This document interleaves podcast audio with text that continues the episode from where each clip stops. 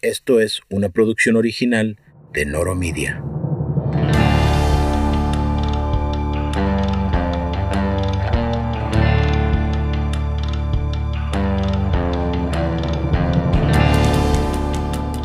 Bienvenido al Wild Wild Noro. Aquí vas a escuchar las historias de los aventureros del noroeste de México que se montaron al mundo de la innovación y tecnología. Porque a pesar de lo que digan muchos, no todo en el Noro es carne asada.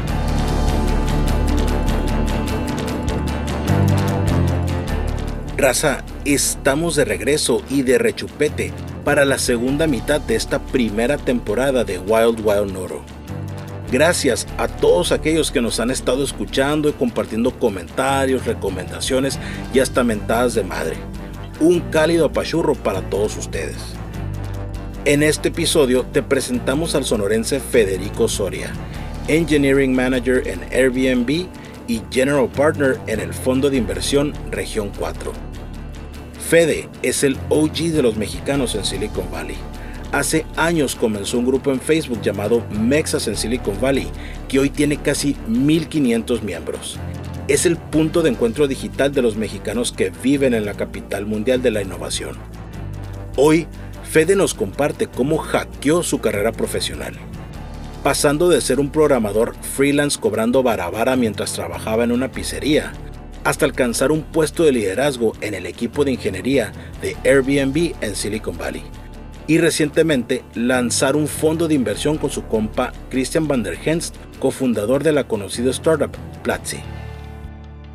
Fede estudió la carrera de Computer Systems Engineer en la Universidad Estatal de Arizona y pronto se dio cuenta que eso no era lo suyo. Así que empacó sus chingaderitas y se regresó a los Méxicos, específicamente a Monterrey y Guadalajara. Y ahí es donde Fede comienza su historia de hackeo.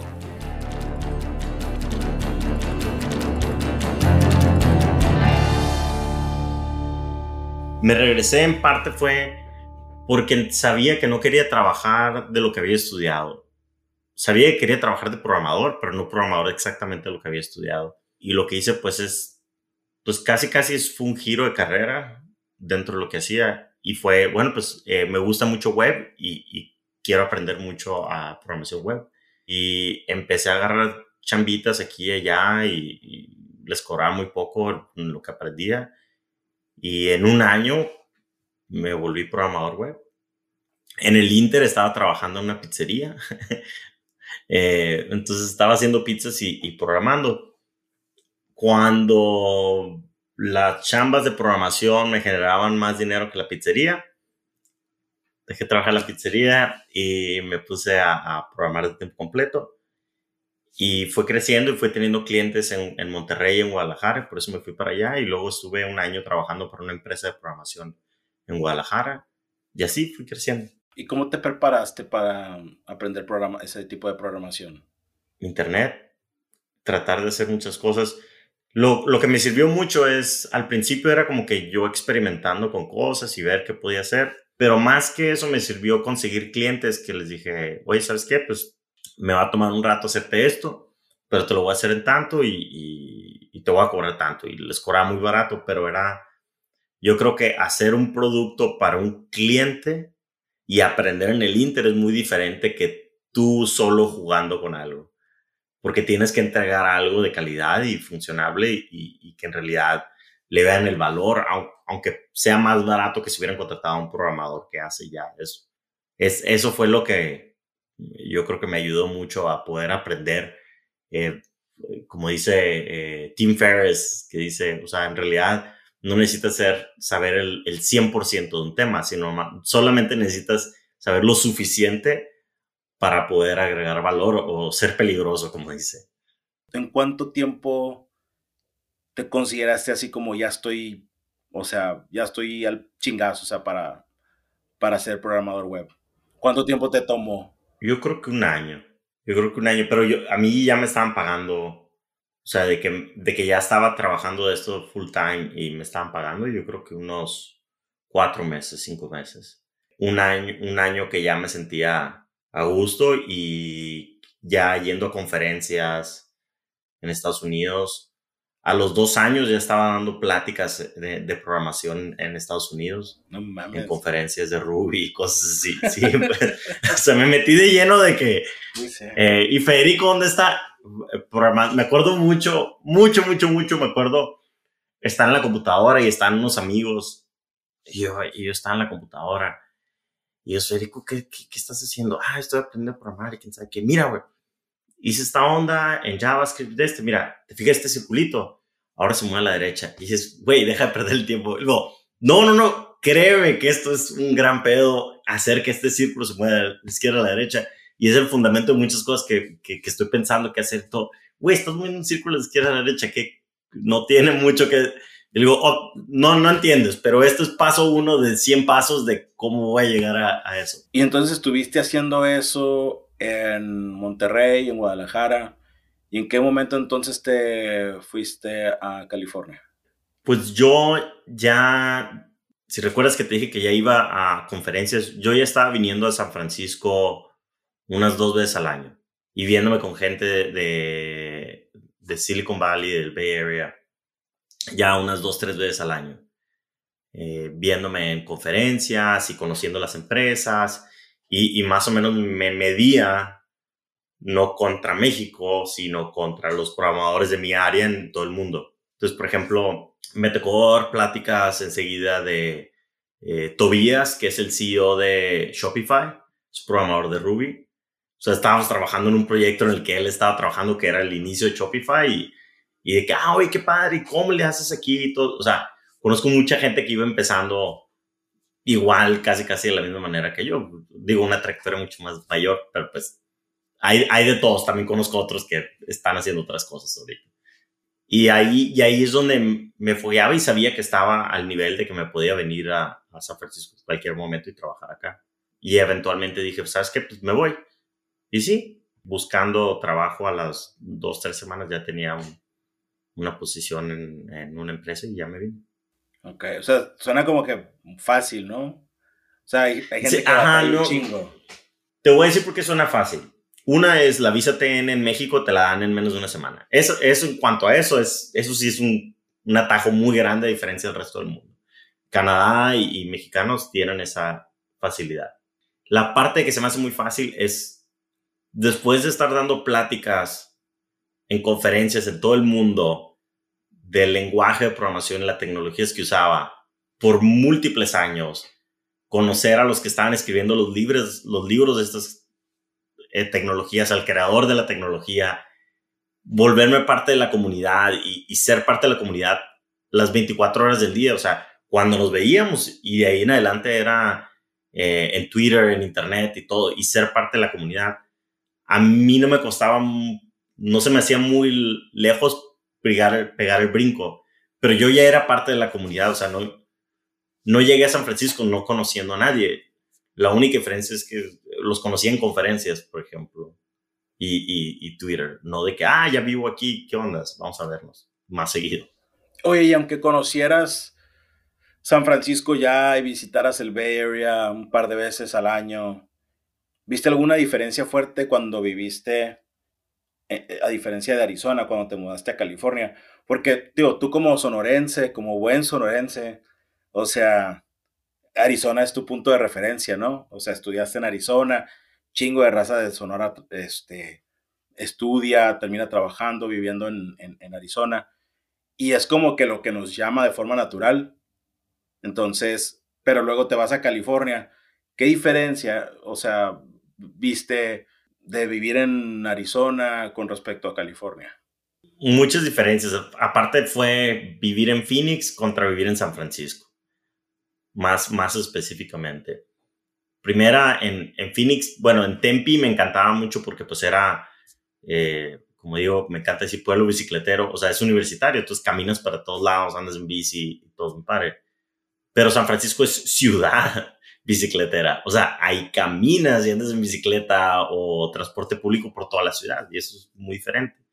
Y la cosa más fregona, lo que más me gustó de San Francisco es la cosa que los, los que han vivido ahí saben, es de que vas a cualquier eh, Fields Coffee, Starbucks, lo que tú digas, cafetería, restaurante, bar, lo que sea, y todo el mundo está hablando de tecnología. te topas con cualquier persona, que el CEO de aquí, que el de este, que el otro.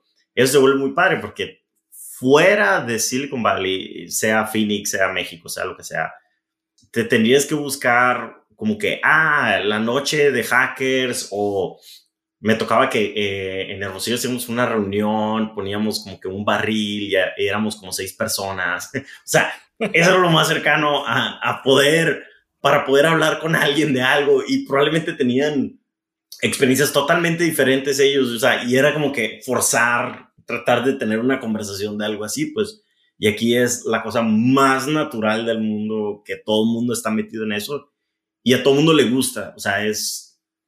Eh, me acuerdo mucho en México que, que la gente no necesariamente le gusta sus trabajos. La gran mayoría de, la gente del mundo, yo diría, no le gusta su trabajo. Y, lo hace porque, porque pues, necesita poner eh, pan en la mesa. Acá en Silicon Valley, yo creo que es un grado muy alto que la gente le gusta su trabajo. Y si tú se te ocurre decir, no me gusta el trabajo, la gente se te va a quedar viendo y, ¿y por qué estás haciendo esto? o sea, ¿por qué no te pones a hacer otra cosa? Y entonces llegaste a, llegaste a Silicon Valley. ¿Y cuál fue tu primer trabajo? O sea, ¿qué, qué, qué estabas haciendo? ¿Fue la el de CFO o fue, perdón, CTO, perdón, no CFO? Entré, había un CTO, entré como el tercer programador eh, y entré como programador. Estuvo muy chistoso porque era como que, no, pues, o sea, me hacen las entrevistas de programación y tal, y siempre la cuento esto para que, para que la gente vea que, que las entrevistas y todo este desmadre de que dice, es que no estoy listo yo para poder trabajar allá, todo eso. Entonces llega el primer día y digo, ah, bueno, ya estoy listo, o sea, eh, ¿en qué empezamos? ¿Cuál es el roadmap? ¿Qué es lo que vamos a hacer? Entonces me dice, oye, eh, me dice el CEO, oye, eh, no, pues bienvenido, qué fregón, o sea, sabemos que eres muy bueno en esto y todo, pero la neta, la neta, eh, qué pena, pero tenemos un problema con nuestro WordPress. Puedes ir a cambiar el blog y cambiar las fotos y los textos en el WordPress. O sea, haces una súper entrevista, haces todo esto y el primer día cambiar cosas en WordPress es como, bueno, te contratamos, eh, ¿puedes sacar la basura, por favor? es como... Entonces, eh, así empecé y, aprendiendo poco a poco de que dices tú, no manches, o sea, estaba haciendo cosas más elaboradas hasta cierto punto en, las cosas que estaba haciendo en México que las que estoy haciendo aquí en Silicon Valley en ese momento, pero es dependiendo del problema y luego hice otros problemas muy, muy difíciles. Y así poco a poco fui, fui escalando hasta eh, como al año, más o menos, año y medio. Me ofrecieron el puesto de sitio y, incrementar el, número de ingenieros dentro de la compañía y como que pasar de, del, del MVP o de una compañía pequeña a una un poquito más mediana. ¿Y ese reto cuánto, cuánto duró? ¿Cuánto tiempo estuviste ahí? Estuve ahí de sitio como casi dos años. ¿Y qué pasó con la empresa? El, la empresa tuvimos una diferencia de opinión de la dirección de la empresa yo pensaba que debería ser más, un, poquito diferente en cuanto a cómo adquisición de usuarios, cómo facilitar las cosas y hacer algo más embedded, que era el pago, pago se llamaba Pay by Group, era pagos en grupo. Y, ellos pensaban que debería ser algo más standalone y, y al final del día dije, ¿sabes qué? Pues ya llevo tres años aquí, no, no, no, no le veo mucho futuro a, esta dirección a la cual están tomando, o sea, no, no es lo que estoy buscando yo. Entonces me terminé saliendo y me jaló un amigo que era el CTO de, de esta otra compañía que era un omnichannel de, de messaging, o sea, de que juntaba WhatsApp, email, voz, SMS, todo en un inbox, un unified inbox para negocios. Y a los dos meses que entré, los, los compró una empresa y ya hice el, llegué y les ayudé con el due diligence. Me dijeron, no, pues, ¿sabes qué? Eh, queremos que te quedes porque teniéndote en el payroll, eh, podemos vender la compañía más. Eh, me hicieron full vesting en seis meses. pues bueno. No, pues te hicieron un parote.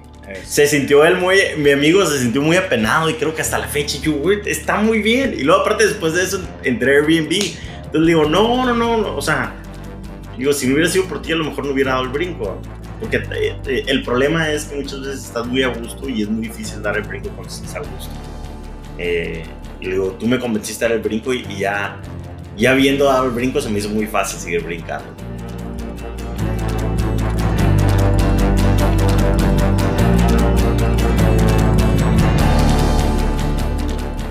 ¿Te imaginas irte manejando desde el Noro hasta Venecia, Italia? Esa noticia la leí en noro.mx. Un sonorense que en TikTok se hace llamar Devoramundos Oficial está documentando su inusual viaje desde Nogales, Sonora hasta Venecia, Italia, a bordo de su mini Chevrolet Spark color verde chillante. Le llama de cariño el Wazowski porque se parece al personaje de la caricatura de Monsters Inc.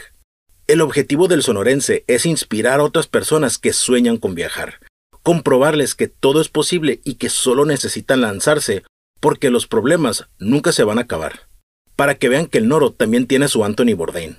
Visita noro.mx y entérate qué tan pinches locos estamos acá arriba. Y que la voz del noroeste suene más fuerte chingado.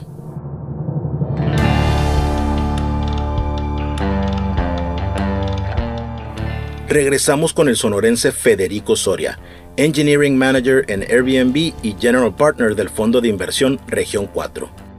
Fede nos comparte el exhaustivo proceso de contratación de Airbnb y por otro lado, cómo están analizando startups en Región 4 para determinar si le meten billuyo o no.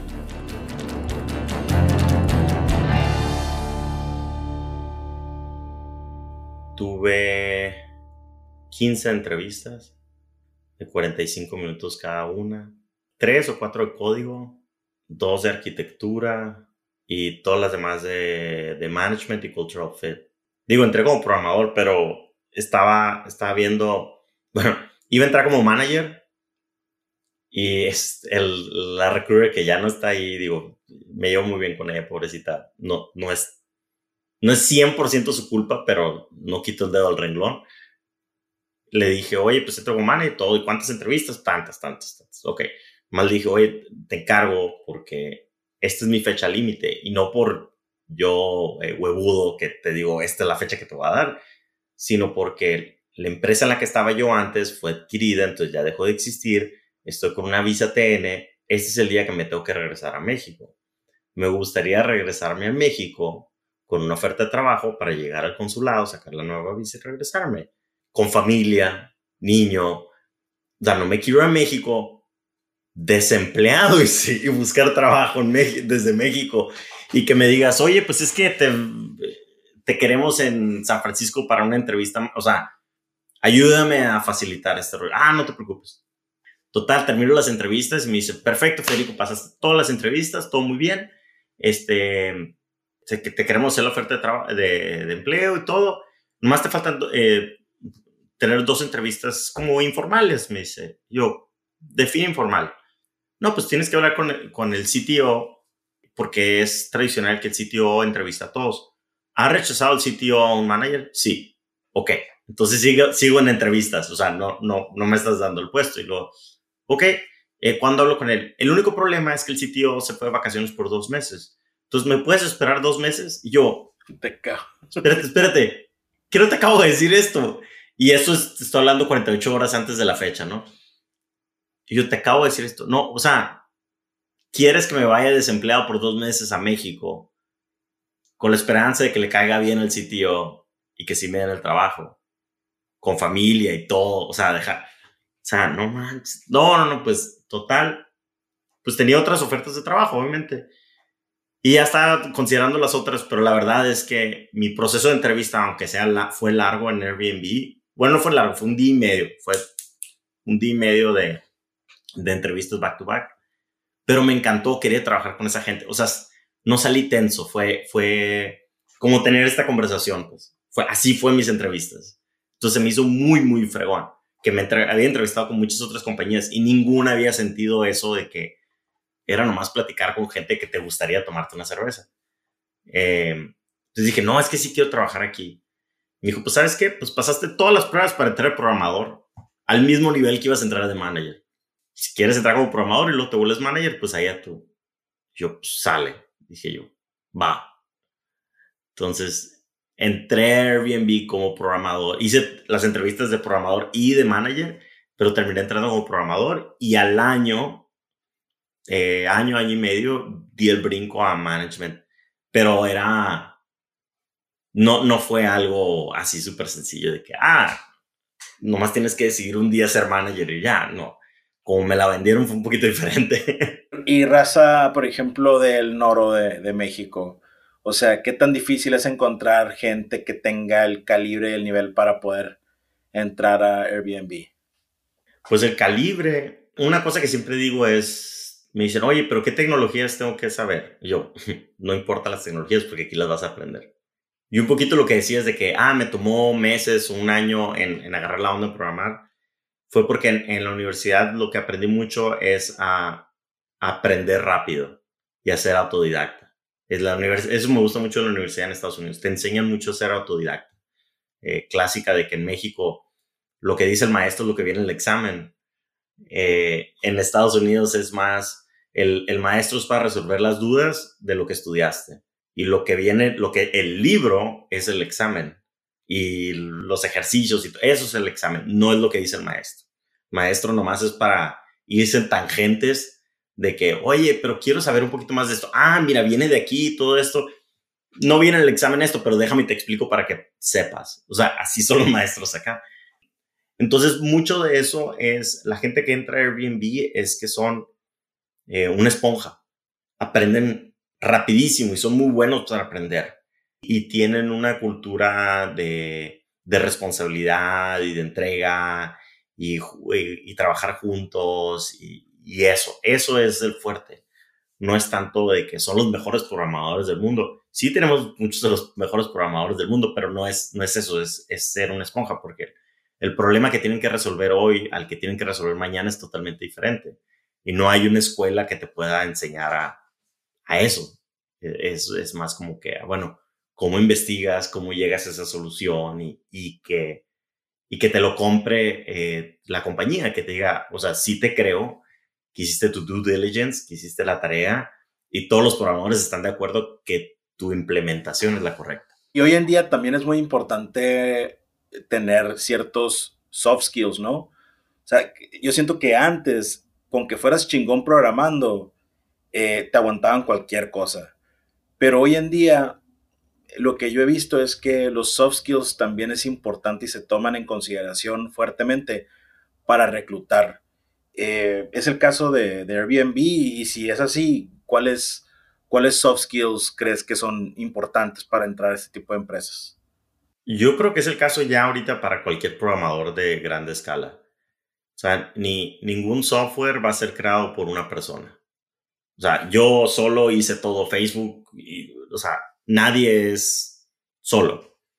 Entonces, el problema se vuelve por ejemplo, con empresas ya de, más de 100 programadores.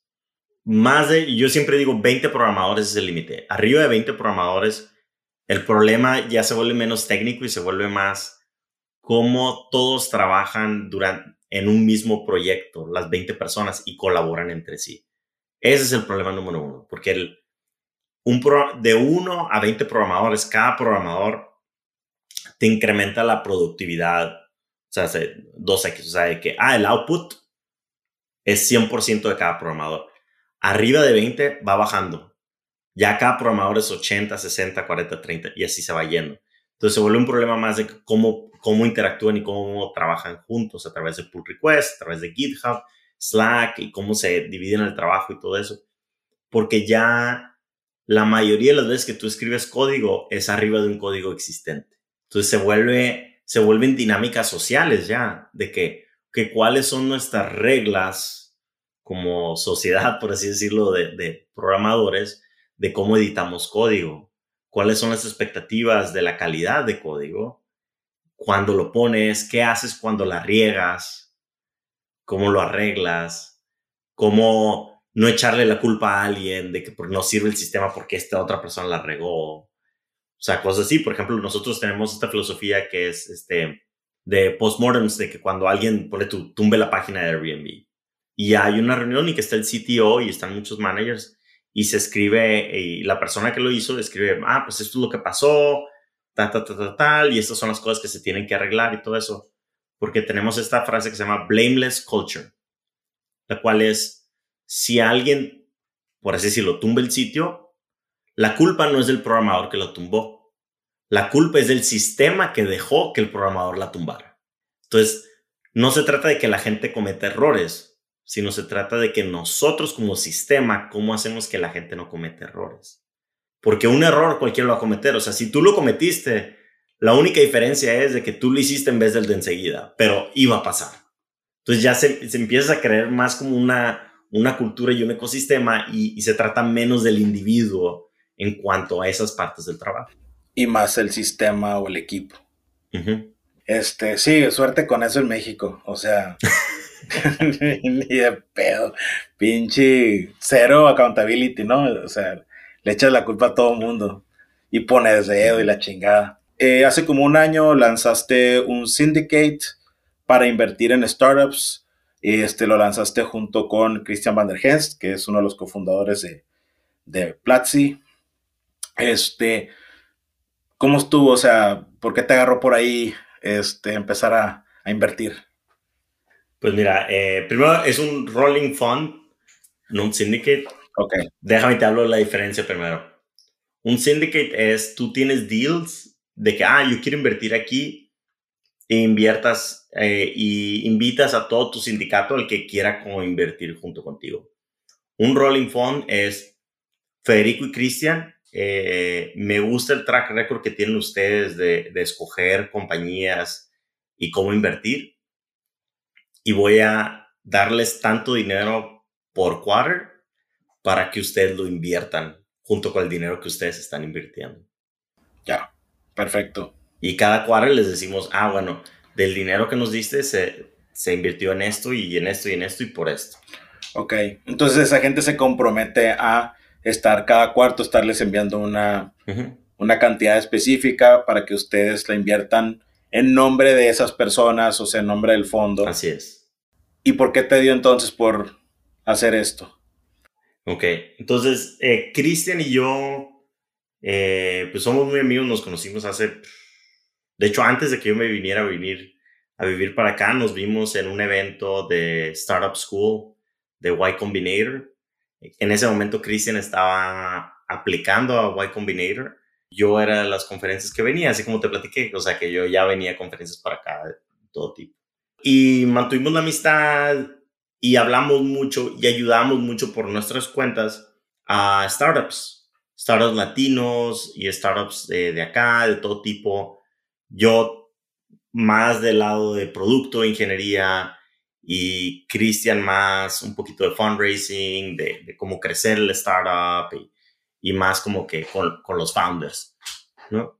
Y, ayudamos a muchos y lo hacíamos muy seguido, de que, oye, eh, como que me mandaba uno, Cristian me decía, eh, estuve ayudándole a este para ver si les puedes ayudar, traen unos rollos ahí de ingeniería o de contratación y viceversa. Yo le mandaba unos de que, oye, los veo el founder que como que trae una idea y como que está muy desalineado y, y ayúdale un poquito para que encuentre el norte para donde quiere ir. Entonces, y hacíamos mucho sí y platicamos mucho de, de inversiones ángeles que hacíamos nosotros por nuestras cuentas. Hasta que llegó el punto que, que era nos llegaba mucha gente que decía dos cosas. Una es de que, oye, me gustaría que me digas cuáles inviertes para yo también invertir. Nos llegaba mucha gente que nos decía eso. Y la segunda era de que queríamos nosotros a los que les ayudábamos, que le veíamos futuro, como que invertirles también. O sea, no nomás dar consejos, sino también ayudar con dinero. Eh, y, y, tener, pues, skin in the game un poquito más. Y a raíz de eso, Cristian y yo estamos muy alineados de qué es, cómo se ve una compañía exitosa desde pre-seed, seed y serie A, y digo, más para allá también, pero ahorita es, es el enfoque del fondo. Y, y, nos alineamos muy bien, nos metimos a, a, varias escuelas de inversión y salimos muy confiados de que sí, queremos hacer esto, no queremos dejar nuestro trabajo, al contrario, somos mejores en nuestros, trabajos porque somos también inversionistas y somos mejores inversionistas porque tenemos estos trabajos. Y así empezó y los primeros que creyeron nosotros eh, les está yendo muy bien eh, y, cada vez más, cada vez ya sea más inversionistas según a nosotros y más startups las vamos invirtiendo también. ¿Han analizado startups para invertir que sean del Noro? Sonora, Sinaloa, Baja California, Chihuahua, ¿les ha tocado ver alguna de, de, esas, de esas partes? Conozco founders. Ajá. No, no ha llegado una así que tú digas para invertir. O, he considerado. Y te voy a decir por qué. No porque no, no haya o, o no quiera. Al contrario, me encantaría. Me pasó esto, por ejemplo, hablando con founders en Ciudad de México que, que querían dinero y las valuaciones que traían o el, o el tipo de negocios eran muy pequeños. Eran, quiero hacer esto y mi mercado es Sonora o estoy tratando de entrar a Ciudad de México, cosas así. O, o sí lo quiero hacer global y le digo, pues, bueno, ¿cuántas personas te están pagando fuera de México? Y luego, no, pues todavía no nadie. Y todo, yo, ok, yo, yo, tengo una app para fotógrafos que yo corro en, mi tiempo libre, que le dedico como unas tres horas a la semana. Y tengo fotógrafos en, ¿cuántos estoy? Como unos 26 países diferentes pagándome desde hace años. Entonces les digo, no es un impedimento. O sea, pones la forma de pago, haces Google Ads y si en realidad lo que estás pagando es algo que, que a alguien le, le, ve, le ve sentido, o sea, es muy fácil conseguir dinero. Entonces, si, si un usuario no te está pagando, no tienes validación. Ah, pero les gustó. No, si no te está pagando, no hay validación. Entonces digo, aunque sean 5 dólares. Entonces te digo, ese sería mi, mi único de este. O sea, tirarle más lejos, tirarle más amplio, más, más grande, pero validar igual de rápido que valida un, un carrito de cóctel de lotes de la esquina. O sea, si está en la esquina y no viene nadie a comprarte, te mueves y te pones en otra esquina. O sea, es la misma validación que existe un negocio en Internet. O sea, si estás de este y la gente no te quiere comprar, pivotea. O sea, haz, o vete a otra esquina, trata de hacer otras cosas hasta que gente te empiece a comprar es, ah, aquí hay algo. Entonces, ¿crees que lo que le falta al ecosistema de emprendimiento de, del, del Noro muchas veces es ambición? O sea, hambre, tamaño del mercado. Ambición y, y está bien no hacerlo perfecto. O sea, conseguir uno que otro cliente que te esté pagando ya lo más rápido posible, pues, pero no decir, ah, pues como quiero, a veces creen que es un sacrificio de una de la otra. Ese es mi, mi problema número uno, de que, ah, estoy haciendo una de esto, pero lo voy a abrir ahorita nomás para Hermosillo, para Sonora porque todavía no estoy listo para, para esos clientes grandes y tú, es internet, o sea, un usuario de internet es igual aquí. Ay, iba a decir aquí en China, bueno, China es peculiarmente diferente, pero en cualquier lugar menos China eh, es la misma, pues. Entonces, conseguir que alguien te pague, pones la forma de pago Stripe o PayPal o lo que sea y te pueden pagar cualquier persona. Pues. Entonces, es, es el pensar que no es un trade-off y que en realidad, o sea, empezar a recibir feedback mundial. Mi estimado, pues ya para terminar, este, algún libro, podcast, newsletter que te agregue valor y que consideras que le pudiera agregar valor al público. Ahorita el que estoy leyendo se llama Starry Messenger de Neil deGrasse Tyson. Ok. Soy, soy fan de Neil, Neil deGrasse Tyson. Yo también. Escribió este libro hace poquito, se llama eh, Cosmic Perspective on a Civilization. Y me encanta porque te pone a pensar que somos una partícula dentro del cosmos, pero como tus problemas o los problemas de la sociedad son, son problemas inventados. O sea, hay una que me encanta porque siendo del norte, siendo súper carnívoro y, y carne asada, todo dice, o sea, no, o sea, yo tengo un problema, por ejemplo, con la gente vegetariana, dice. Porque dice, de la gente vegetariana que dice, yo no quiero comer animales porque pobrecito los animales. Bueno, imagínate que, que existe una sociedad alienígena que es plant-based, o sea, que ellos vienen de clorofila y todo, no, no de como animales, sino son plantas ellos. Y ellos llegan y ven, ven a la gente vegetariana comiendo y dicen, te estás comiendo bebés, te estás comiendo seres vivos. O sea, ¿qué estás pensando? ¿Cómo es que puede ser? ¿Cuál es la diferencia? Un punto de vista. Es todo. Entonces es, ponte a pensar muy bien de que cuando, cuando tú tienes una ideología, una forma de pensar o algo así, si es un punto de vista en realidad o, es una verdad, porque dice, en, el mundo hay muy pocas verdades absolutas. Y, y una de esas es que no tienes la razón. que normalmente, probablemente no tengas la razón.